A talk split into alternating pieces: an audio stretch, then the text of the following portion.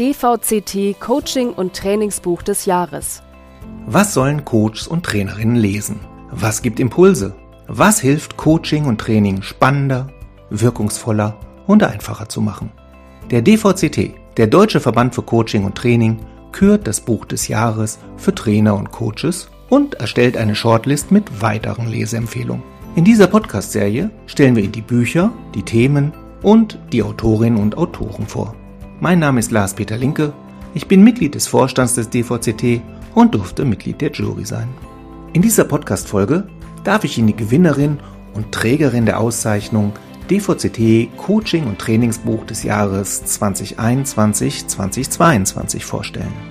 Die Autorin Daniela Blickan, Gründerin des Intal-Instituts in Bad Aibling in Oberbayern. Der Titel Positive Psychologie und Coaching von der Lösungs- zur Wachstumsorientierung. Erschienen im Junfermann Verlag.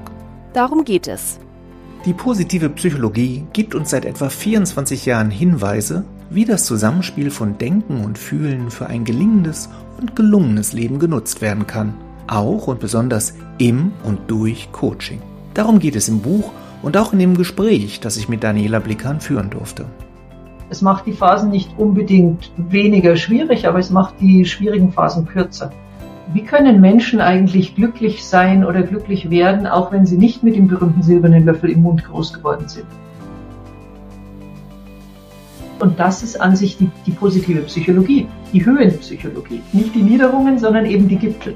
Wenn ich positive Psychologie so verstehe, wie ich es eingangs definiert habe, nämlich als Wissenschaft von dem, was im Leben gelingen kann, dann geht es ums ganze Leben. Aber zunächst einmal zurück zum Buch, das als Siegertitel im Blickpunkt dieser Podcast-Folge stehen soll. Das sagt die Jury. Die Autorin, selbst Ausbilderin der positiven Psychologie im Coaching, liefert eine gründliche Übersicht über die Elemente der positiven Psychologie, zeigt die Unterschiede zum Coaching auf und erläutert, wie die positive Psychologie im Coaching für ein gelingendes Leben eingesetzt werden kann. Sie erläutert dazu Modelle der Psyche und das Zusammenspiel von Denken und Fühlen. Dabei werden stets wissenschaftliche Grundlagen herangezogen, von Platon und Aristoteles über Maslow und Seligman bis hin zu aktuellen Veröffentlichungen. Insgesamt zeichnet sich Blickhahns Buch durch eine durchdachte Struktur, äußerst gründliche Quellenarbeit und Illustrationen in Form von Flipcharts aus, die den Text gut zusammenfassen und dadurch einprägsam machen. Sie verbindet dabei fundierte wissenschaftliche Erkenntnisse mit erlebbarer Praxis. Die Coaching-Impulse, die zu jedem Unterkapitel gegeben werden, sind so detailliert beschrieben, dass sie sich für den direkten Einsatz im Coaching wie auch zum Selbstcoaching eignen. Die Lektüre dieses sehr mächtigen, vielfältigen Kompendiums zum Einsatz der positiven Psychologie versetzt den Leser und die Leserin in eine positive Grundhaltung. Am Anfang unseres Gesprächs habe ich Daniela Blickern gebeten, mir eine Definition von positiver Psychologie zu geben, die auf einen Bierdeckel, eine Postkarte oder einen Post-it-Zettel passen könnte. Die allerkürzeste Erklärung ist, positive Psychologie ist die Wissenschaft vom gelingenden Leben oder die Wissenschaft von auf Englisch What can go right in life, also das, was funktionieren kann, das, was stärkt, das, was erfüllt. So viel wird zurzeit über positive Psychologie, abgekürzt PP, geredet und geschrieben. Da liegt die Frage an die Expertin nahe, ob sie denn selbst schon von der positiven Psychologie profitiert hat. Also ich bin selber zur positiven Psychologie gekommen zu einem Zeitpunkt. Erstens war ich da schon 20 Jahre Coach und Psychologin und zweitens war ich da in einer persönlich durchaus herausfordernden Lebensphase. Und da, von daher kann ich mit voller Überzeugung sagen, das hilft mir auch. Das hat mich seitdem, ich habe jetzt seit knapp 15 Jahren mit der positiven Psychologie mich intensiv beschäftigt. Das hat mich selber durch schwierige Phasen meines Lebens leichter durchsegeln lassen. Es macht die Phasen nicht unbedingt weniger schwierig, aber es macht die schwierigen Phasen kürzer. Und das finde ich die wichtige Botschaft drin. Also positive Psychologie heißt ja nicht, dass man das, was wehtut, schmerzt, was auch an Rückschlägen, Widerständen und sonstigen Unangenehmen da ist, dass man das kleinredet. Nö. Bei der positiven Psychologie geht es also keineswegs darum, immer nur im Schlechten das Gute zu sehen und gute Miene zum bösen Spiel zu machen. Also ich habe zu Beginn meiner Vortragstätigkeit, als ich mit der positiven Psychologie angefangen habe und ganz verschiedene Zielgruppen damit äh, ja versucht habe zu erreichen, habe ich zum Teil wirklich so provokant gemacht, dass ich bei auf der Bühne dann als erstes gefragt habe, okay, wer von Ihnen glaubt, dass wir hier über positives Denken reden, dann gingen viele Hände hoch, viele, viele, viele. Und dann habe ich gesagt, naja, tut mir leid, dann sind Sie hier auf der falschen Veranstaltung. Das machen wir hier nicht. Diese Schule des unbekümmerten positiven Denkens, das Schattenseiten einfach ausblendet, ist von den Zielen und Absichten der positiven Psychologie weit entfernt. Aber auf der anderen Seite steht eine Wissenschaft, mit empirischer Herangehensweise, wo man nichts glauben muss, nichts nachplappern muss, sondern wo es darum geht, bestimmte Interventionen zu erforschen, zu validieren und dann aufgrund dieser wissenschaftlich fundierten Hypothesen mit Coaching-Klienten individuell zu schauen, und was hilft dir jetzt?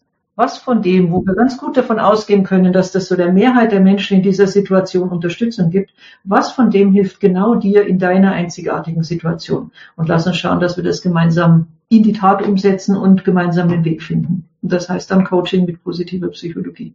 Positive Psychologie ist eine junge wissenschaftliche Disziplin. Sie wird in diesem Jahr 24 Jahre alt und ihre offizielle Geburt lässt sich ziemlich genau datieren. Und sie lässt sich mit einem Namen verbinden, Martin Seligman.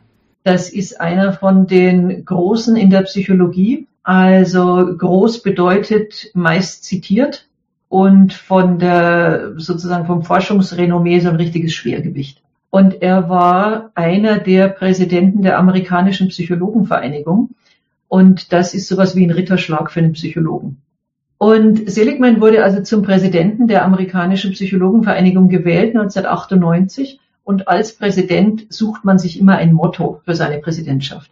Und das war genau die Geburtsstunde der modernen positiven Psychologie, dass Seligman in seiner Antrittsrede gefordert hat, die positive Psychologie, die möge sich doch bitte darauf besinnen, dass sie mehr ist als ein Reparaturbetrieb, der Menschen undepressiv macht, sondern der bitteschön sich drum kümmern soll, was macht Menschen eigentlich glücklich. Und das war der Anspruch, mit dem er da 1998 angetreten ist. Und das hat dieses Forschungsgebiet so richtig vom Stapel gelassen. Und es ist das seitdem am schnellsten wachsende Forschungsgebiet der modernen Psychologie. Also dieses Thema war quasi dran. Aber, und das ist mir auch wichtig in Relation zu setzen, Martin Seligman hat das Forschungsgebiet nicht erfunden. Er hat es zu einem Zeitpunkt, der sehr glücklich war, weil die Zeit war dafür reif, so platziert, dass dieses Schiff sozusagen Fahrt aufnehmen konnte. Aber das Schiff war vorher schon gebaut. Ähm, es gibt Forscher, auch empirisch orientierte Forscher, die in den 80er Jahren intensiv geforscht haben, also 15 Jahre vorher. Ed Diener wäre einer davon, einer der bekannten Wohlbefindensforscher, letztes Jahr verstorben. Und wir können sogar noch weiter zurückgehen. Wir können zur humanistischen Psychologie zurückgehen, zu einem Carl Rogers, zu einem Abraham Maslow und den Kollegen dieser Zeit. Da, Abraham Maslow hat übrigens den Begriff positive Psychologie geprägt. Das ist ein Kapitel in einem seiner Bücher aus den 50er Jahren. Also da sind wir 50 Jahre früher. Und wenn wir noch früher schauen, dann kommen wir bei Viktor Frankl vorbei, der die, der damals schon gefordert hat, wir brauchen eine Höhenpsychologie. Also nicht Höhlen, sondern Höhe, das Gegenteil von Tiefenpsychologie. Das finde ich ein absolut geniales Zitat. Und das ist an sich die, die positive Psychologie, die Höhenpsychologie. Ja, nicht die Niederungen, sondern eben die Gipfel. Und wenn wir noch weiter zurückgehen, einen Zeitsprung machen von 2.000, 3.000 Jahren, dann sind wir bei Aristoteles und seinen Kollegen mit der Frage nach dem erfüllenden Leben, nach dem guten Leben. Wir merken, positive Psychologie ist nicht ganz neu, zumindest was die Grundgedanken betrifft. Aber sie hat sich in den vergangenen 20 Jahren enorm entwickelt. Wenn wir jetzt mal davon ausgehen, Martin Seligman, der als Begründer der modernen positiven Psychologie gilt, der hat zusammen mit Mihai Csikszentmihalyi, dem Herrn mit dem Flow, ein Meilenstein-Paper veröffentlicht im Jahr 2000, wo es um die Definition des Forschungsgebietes ging.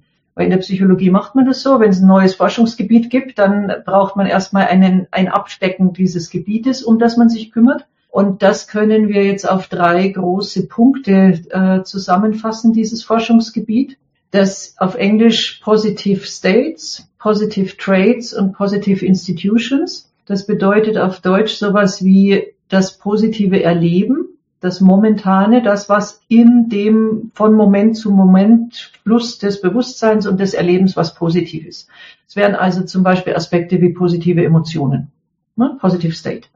Da wissen wir inzwischen eine ganze Menge mehr drüber. Da wusste man im Jahr 2000 noch nicht so viel, weil das war kein cooles Forschungsgebiet. Depression und Angststörungen waren viel coolere Forschungsgebiete als Dankbarkeit und äh, Genießen und Inspiration und Neugier und solche Sachen. Also das ist das eine, Positive States. Positive Traits wären dann die stabileren Aspekte des menschlichen Erlebens, also die Charakterzüge, die persönlichen Qualitäten, die Facetten der Persönlichkeit. Da gehören rein Stärken, da gehören rein Werte, Motive, Grundbedürfnisse, Ziele. Das wären die Positive Traits. Und diese beiden Aspekte, die sind individualzentriert. Da schauen wir auf eine Person. Wie geht's dir im Moment und wie geht's dir so insgesamt mit dir und mit deinem, wer du so bist? Der dritte ähm, sozusagen Fokuspunkt in diesem Forschungsgebiet auf Englisch Positive Institutions. Das sind jetzt keine Institutionen wie ein Heim oder ein Gefängnis, sondern Institutions meint Gemeinschaften, wo Menschen miteinander was zu tun haben. Und das kann eine Familie sein, das kann eine Schulklasse sein, das kann eine Abteilung in einem Unternehmen sein, ein Team, das kann eine Gesellschaft sein. Und dieser Aspekt Positive Institutions, der ist in der Forschung mittlerweile präsent. Das war im Jahr 2000 noch nicht so, da war das Zukunftsmusik, aber inzwischen geht es mehr und mehr um die Frage, wie kann man aus dem Individualblickwinkel in den erstmal systemischen Blickwinkel kommen und dann in den gesamtgesellschaftlichen Blickwinkel. Und das ist das, was jetzt, wenn man heute auf einer internationalen Konferenz der positiven Psychologie sich tummelt, wo man viele, viele Beiträge findet, eigentlich fast die Mehrheit, die sich mit Themen beschäftigen wie wie können Menschen eigentlich glücklich sein oder glücklich werden, auch wenn sie nicht mit dem berühmten silbernen Löffel im Mund groß geworden sind? Was ist mit benachteiligten Zielgruppen? Was ist mit traumatisierten Menschen? Was ist mit Menschen, die flüchten müssen? Die andere Arten von persönlichen, ja wirklich widrigsten Lebensumständen zu meistern haben. Und um die sich zu kümmern, damit nicht nur, und das war eine der Kritiken an der PP früher, die reichen weißen Menschen noch ein bisschen reicher und vielleicht noch ein bisschen glücklicher werden, sondern damit eben das für die Gesamtheit der Menschen zugänglich wird. Und zwar idealerweise schon vom frühen Alter. Also das wäre so die, ja, der Wunsch oder die Mission, die Erkenntnisse der positiven Psychologie in die Kindergärten und in die Schulen zu bringen. Weil je früher dieses Wissen sozusagen gelernt werden kann, umso größer, umso stärker wird der Puffer, der dann im späteren Leben gegen depressive Entwicklungen schützen kann, die ja, wie wir wissen, zunehmen und die vor allem immer früher einsetzen. Heutzutage haben die Kinderärzte schon mit Depressionsdiagnosen zu tun, das war vor 20 Jahren noch anders. Also positive Psychologie als Schulfach, das wäre doch was. Der Ansatz der positiven Psychologie passt sehr gut zu dem Coaching-Verständnis, das Daniela Blickhahn lehrt und lebt.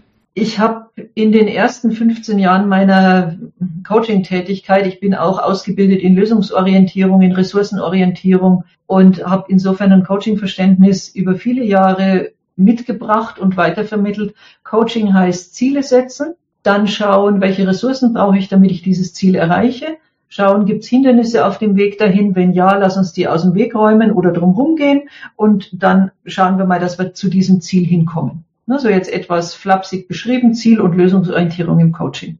Und das ist ein ausgesprochen guter Ansatz. Das ist ein Ansatz, der vielen Menschen dabei hilft, dass sie sich ihr Leben leichter machen können. Menschliche Entwicklung umfasst für Sie aber weit mehr als nur Zielorientierung. Also nur Ziele erreichen heißt noch nicht unbedingt, dass ich persönlich wachse. Und deswegen ist der Untertitel des Buches auch genauso gewählt von der Lösungsorientierung zur Wachstumsorientierung. Das heißt nicht, dass Lösungsorientierung irgendwie schlecht sei, in keiner Weise. Ressourcenorientierung ist toll, ja, keine Frage. Aber ich stelle für mich fest und auch sehe das in den Gesprächen mit den Klienten, sehe das vor allem auch in den Ausbildungen bei der Vermittlung, dass dieses Thema wachsen können, Potenzialentfaltung, nochmal eine andere Dimension aufmacht als quasi die reine Zielorientierung und Lösungsorientierung. Und dieses Thema Wachstum, Flourishing, Entfaltung des eigenen Potenzials, so wie es ein Gerald Hüther formulieren würde, das ist was, was mich wirklich inzwischen sehr fasziniert, wo für mich der, der Zauber auch drin liegt, den die positive Psychologie ausmacht. Und das ist etwas, was zutiefst menschlich ist. Und insofern kann ich das nicht an- oder abschalten, sondern das gehört zu meinem Coaching-Verständnis dazu. Menschen dabei zu unterstützen, dass sie dorthin wachsen, wie es ihnen gut tut. Also aus einem Gänseblümchen wird keine Eiche. und aus einer Eiche wird kein, keine Rose, sondern was ist mein eigenes Potenzial und wie kann ich das entfalten? Wie kann ich mich auch als Gänseblümchen, Eiche oder Rose oder wie auch immer man diese Metapher jetzt weiterspinnt, wie kann ich mich mit mir anfreunden und wohlfühlen? Das ist, glaube ich, das, worum es im Kern geht, damit ein Leben gelingen kann. Dass ich mit mir gut Freund bin. Weil ich habe halt nur mich in diesem Leben. Ich habe halt niemand anders. Dann kann ich ja direkt anfangen, mich auch zu akzeptieren und mit mir gut Freund zu sein. Positive Psychologie konzentriert sich auf die Stärken, die uns wachsen lassen. Das heißt aber nicht, dass sie deshalb einseitig und nur bei bestimmten Anlässen heranzuziehen sei. Daniela Blickern geht es um mehr. Ihr geht es um das ganze Leben. Wenn ich positive Psychologie so verstehe, wie ich es eingangs definiert habe, nämlich als Wissenschaft von dem, was im Leben gelingen kann, dann geht es ums ganze Leben. Und zum ganzen Leben gehören Emotionen, gehören auch große Emotionen, auch große, schlimme Emotionen. Wenn ich das aber ernst nehme und wenn ich dem Raum gebe, wenn ich diese emotionale Schwingungsfähigkeit selber als Coach auch tragen kann und halten kann, dann gibt's nichts, wovor ich Angst haben muss. Und um ein Beispiel zu nennen, ich begleite im Moment im Coaching gerade einen Vater, dessen Tochter sich mit 18 Jahren das Leben genommen hat. Da würde man jetzt sagen, na ja, das ist jetzt vielleicht kein Fall für positive Psychologie. Ja doch, gerade. Und da gehört dazu, diesen Verlust und den Schmerz anzuerkennen und dem Raum zu geben und daneben dem anderen auch allmählich wieder Raum einzuräumen. Und das ist was, was für mich positive Psychologie ausmacht, dass wir auch angesichts wirklich schlimmster persönlicher Schicksalsschläge den Mut und die Zuversicht haben können, dass wir persönlich dran wachsen können. Das heißt nicht, dass ich jemand wünsche, dass er einen Schicksalsschlag hat oder ein Trauma erleidet, damit er wachsen kann. Wachsen kann man auch ohne Trauma. Aber die positive Nachricht ist, man kann auch mit oder trotz einem Schicksalsschlag, einem Trauma wachsen und zu diesem kommen, was ich eben als gelingendes Leben definiert habe. Coaching und positive Psychologie sind für Sie eng miteinander verbunden. Aus der positiven Psychologie hole ich die Haltung, aus dem Coaching hole ich die Kompetenz und die Werkzeuge und die Strategien, die ich anwende. Und das Dritte, was dazu in die Gleichung reingehört, ist die Person des Coaches ich als Coach bin nicht einfach nur irgendwie ein Werkzeugschrauber, sondern ich als Coach bin ein Mensch, der auch mit der gesamten Menschlichkeit, mit allen Gefühlen, mit aller Verletzlichkeit in einer passenden und professionellen Art und Weise dem Klienten gegenübertritt. Und das ist das, was ich durch die positive Psychologie gelernt habe, selber als Mensch im Coaching präsent zu sein und nicht quasi nur als Fachfrau, die weiß, wie man Schräubchen dreht, damit man am besten zum Ziel kommt. Das wusste ich lange vorher. Inzwischen weiß ich viel mehr über Emotionen und über, ja, über, über Wachstumsprozesse. Am Ende noch einmal zusammengefasst. Was kann uns die positive Psychologie mitgeben? Gib dem Positiven Vorfahrt und kümmere dich darum, dass das Negative nicht zu groß wird. Unser Gehirn kümmert sich schon von selber darum, dass wir die problematischen Informationen und Gefühle wahrnehmen. Die springen von selber in den Vordergrund dann ist es unser Job, die nicht größer werden zu lassen, als sie sind. Also das heißt, Wege und Möglichkeiten zu finden, wie ich mich in Kindersprache gesagt wieder beruhige, wie ich mich wieder einkriege, wie ich wieder zu mir komme. Na, das wäre dieses, mach es nicht größer als es ist, sondern schau es dir an, versteh es und dann lass gut sein. Auf der anderen Seite gibt dem positiven Vorrang und Vorfahrt, das kann ich in jedem Moment meines Tagesablaufs machen, wenn ich möchte dann kann ich aus dem Espresso, den ich mir nach dem Mittagessen mache, einen kurzen Mini-Urlaub machen. Dann kann ich aus einem Gespräch wie jetzt sagen, ach wie schön, das ist eine Gelegenheit, wirklich miteinander bestimmte Themen mal auszutauschen und wir können uns freuen, dass wir uns hier in Ruhe unterhalten können. Wie schön. Und dann wird aus einem, was auch immer ich tue, kriegt das mehr Tiefe und kriegt vor allem mehr positiven Rückenwind.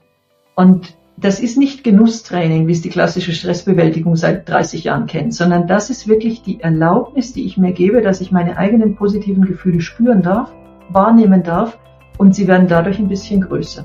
Der Espresso wird zum Kurzurlaub und die Lektüre eines guten Buches zur Horizonterweiterung.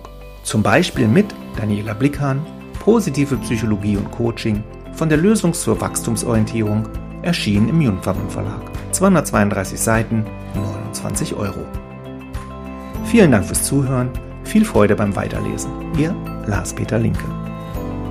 DVCT. Immer mehr Wert.